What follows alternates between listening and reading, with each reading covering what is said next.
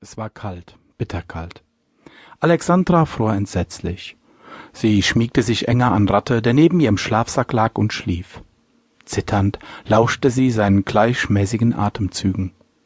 Die einzige Lichtquelle in dem muffigen Kellerraum des alten Eisenbahngebäudes, das ihnen in dieser Nacht als Quartier diente, war ein Grablicht, von denen sie am Nachmittag einige auf dem städtischen Friedhof organisiert hatten. Die Flamme tänzelte unruhig in der durchsichtigen roten Plastikhülle hin und her und malte dabei pausenlos abstrakte Schatten an die feuchten, mit Schimmel überzogenen Kellerwände. Ohne Ratte, der im bürgerlichen Leben Kevin Raupach hieß und wie sie selbst von zu Hause abgehauen war, würde sie es in diesem unheimlichen Drecksloch keine fünf Minuten aushalten.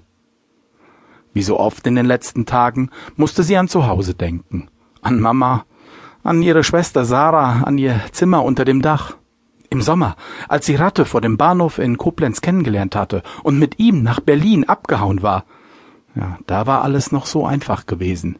Sie hatten nachts im Freien gepennt, im Berliner Tiergarten, einfach mitten auf einer Wiese im duftenden Gras. Bei Regen hatten sie sich in der U-Bahn verkrochen oder gemeinsam mit Rattes Punkfreunden in einem Abbruchhaus gefeiert. Ihr Zuhause und ihre Familie waren ihr damals vollkommen egal gewesen.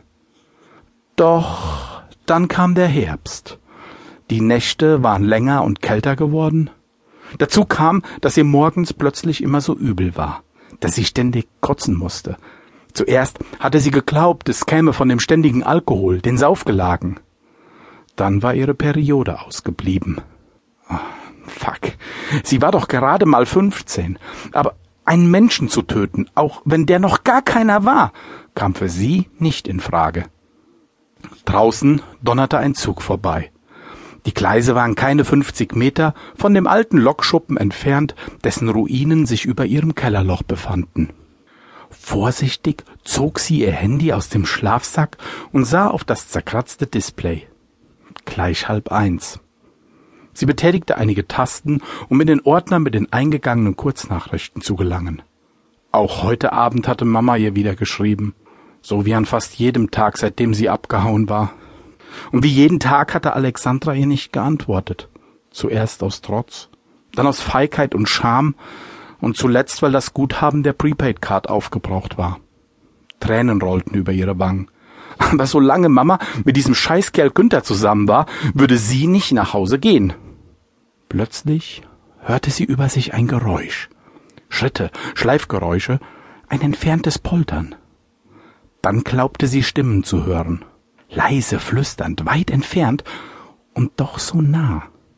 Das nächste bewohnte Haus war weit weg. Irgendwer musste da oben in den alten Ruinen sein. Ihr Herz pochte wild. Sie setzte sich auf und rüttelte Ratte an der Schulter. Im Halbschlaf drehte der sich zu ihr um und blinzelte sie an. Wie immer schlug ihr ein Geruch aus kaltem Zigarettendunst und Bier entgegen, als er sie ansprach. Diesen Geruch nahm sie ständig wahr, seit sie selbst nicht mehr qualmte und nur noch gelegentlich einen Schluck trank. Was denn los? knurrte der Punk. Oben sind welche, flüsterte sie. Sofort war Ratte wach. Bullen? fragte er ängstlich. Alex zuckte mit den Schultern. Ich weiß nicht. Ratte kroch aus dem Schlafsack, griff nach seinen Stiefeln und schlüpfte hinein. Einen Moment hielt er inne und lauschte. Deutlich waren über ihnen wieder Geräusche zu hören. Es klang, als würde irgendetwas Schweres über den mit Schutt übersäten Boden gezogen. Während sie in die Dunkelheit lauschten, beobachtete sie Ratte. Deutlich konnte sie im Schein der Kerze seinen Atem sehen, der wie Rauch in der kalten Luft kondensierte. Hm, du bleibst hier, zischte er ihr zu, als sie ebenfalls begann, ihre Stiefel anzuziehen. Spinnst du? zischte sie zurück. Keine Sekunde bleib ich in dem Loch hier allein. Er nickte, während Alexandra zitternd die Bänder ihres Schuhwerkes schnürte. Gemeinsam krochen sie über einen Schuttberg am Fuße der Treppe ins Freie und kauerten sich hinter einen Mauerrest. Keine fünfzig Meter von ihnen entfernt, am anderen Ende des ehemaligen Lokschuppens, bewegte sich der Kegel einer Lampe. Geduckt schlichen sie näher. Alexandras Herzschlag raste. Sie hatte entsetzliche Angst. Vom Himmel fielen nun dicke Flocken und bedeckten den Boden um sie herum. Erneut duckte sie sich hinter einer Backsteinmauer und spähte durch eine Fensteröffnung in die halb verfallene Werkstatt.